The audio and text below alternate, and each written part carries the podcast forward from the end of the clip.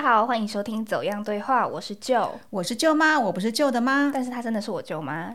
诶，之前呢，我们才刚聊完攻读这个话题，最近呢，就出现了一则新闻。它的内容是这样子，就是有一位大一的新鲜人在暑假的时候打工，一个月呢就有七万块的收入。那因为没有办法兼顾课业，到底是该专心的上班还是专心的求学，让这个学生陷入两难。所以今天我们就继续延伸打工这个话题来讨论一下这个新闻。哎，就如果是你呀，你要休学赚高薪，还是放弃工作回到学校乖乖上课啊？我觉得可以先休学。但是当我真的有这个机会的时候，其实我也会蛮犹豫的。嗯，就像嗯，就像其中有一个留言，他是反对他休学，他的理由是说，你如果先读完大学四年，你之后会拿的薪水会比较好，所以说你不用先急着领这七万块。嗯，因为这样会变成是比别人晚一年出社会，那这个也会是我觉得蛮犹豫的点，因为我不知道我如果晚了这一年，我会不会吃什么亏？那就蛮你觉得呢？呃，其实我看了这个新闻之后，跟几位朋友有讨论到这个话题。如果说真的一个月有七万块的收入，然后又是在外商公司的工作的话，其实我们都是赞成先休学的。毕竟呢，这个是个很难得的工作经验，可以从工作当中再次的审视自己的兴趣，而且外商公司的资历也是很漂亮的。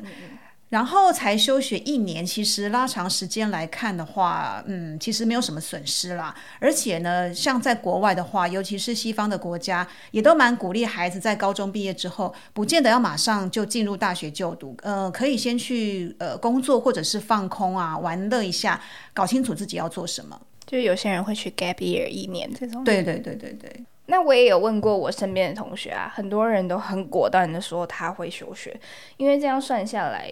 一个月七万块，啊，一年就大概是八十万左右，然后再加上元抛，他其实有说他的家境状况是单亲，然后中低收入户。这样其实看起来应该会有一点学费上面的压力嘛？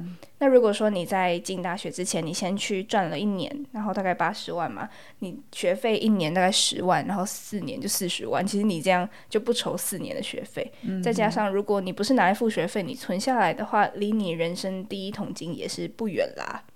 我觉得如果你真的先出去工作一年，你反而会比像我这种就直升上去，就高中直接念大学的人。会更知道说我需要培养什么样的专业能力，然后读书目标其实会更明确的。所以听起来，哎，我们这两个不同世代年纪的人的看法好像还蛮一致的，哎。哦，还有另外一个点，我想要提的是我自己的看法。我觉得这件事情其实还要去考虑到科系，耶，像是我是新闻系嘛，如果有人在我大一的时候就开七万，我一定会休学。因为我不知道我未来出社会，然后工作到底要多久才可以拿到月薪七万块这个价钱。我我可以跟舅讲一下，因为我是我我也是念那个传播科系，然后之后就在媒体工作嘛。其实七万块在蛮多公司来说的话，都已经是一个类似主管级的薪水了。所以这个学生才高中毕业，大一新鲜人，一个月就可以赚到七万，其实真的是很不容易的事情。不过这一集我们还想要讨论一个面向啦，就是高中毕业怎么会有这么好康的工作？就我们上一集才谈到这个学生攻读这个话题嘛，所以我们如果根据我们上一集谈的一些攻读要注意的事项来看的话，你觉得这份工作有没有另外要让人家觉得怀疑或是不安的地方啊？那这位大学新鲜人是说，这家公司在国外，他是靠考试应征上的，所以不看他的学历。然后他的工作是数据分析员，论件计酬，还签了保密条款。那其实这些，说实话，我们也很难去验证说他到底是真的还是假的。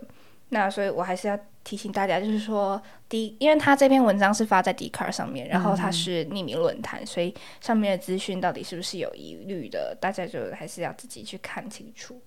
没错，不过如果说它真的是发生在我们这个现实的社会的话，其实也不可不无可能说，呃，没有这样的工作了。当然，当中还是有很多让人家觉得，呃，必须要再进一步去呃查证，或者是再进一步去了解的地方。因为像这样的工作啊，呃，薪水那么高。收入高，其实它的风险还有你相对要负的责任，其实就比较高。而且这位同学他还签了保密条款。当然，有一些比较是高科技公司，通常都会要新进员工签保密条款。但是这个条款的内容到底写了些什么，你还是真的必须要看清楚。嗯，就是像我们上一集说的，合约就是眼睛放大的看。对对对。那像这位同学说，他从事的是数据分析员这样的工作嘛？如果说从事的是大数据的分析的话，这个是目前很夯的一种工作形态。不过要具备不少专业的能力哦，像是呃，你要会演算法啦，或者是要有一些数据分析的能力，甚至是像文字探勘啦、资料探勘，有时候还要建立一些模型，还有就是统计语言等等啊，这些。呃，专业技能当然不是说全部都要会啦，不过这其实每一项都是专业。如果说这位大一新鲜人他就已经具备这样的能力的话，那真的是前途无量哎。嗯，他很厉害。对，而且你现在就能有这样子的一个磨练的话，我觉得少这一年在学校里面对他来讲其实损失不大，而且有这样的资历的话，对他未来的就业其实是有加分的。嗯，那还有就是。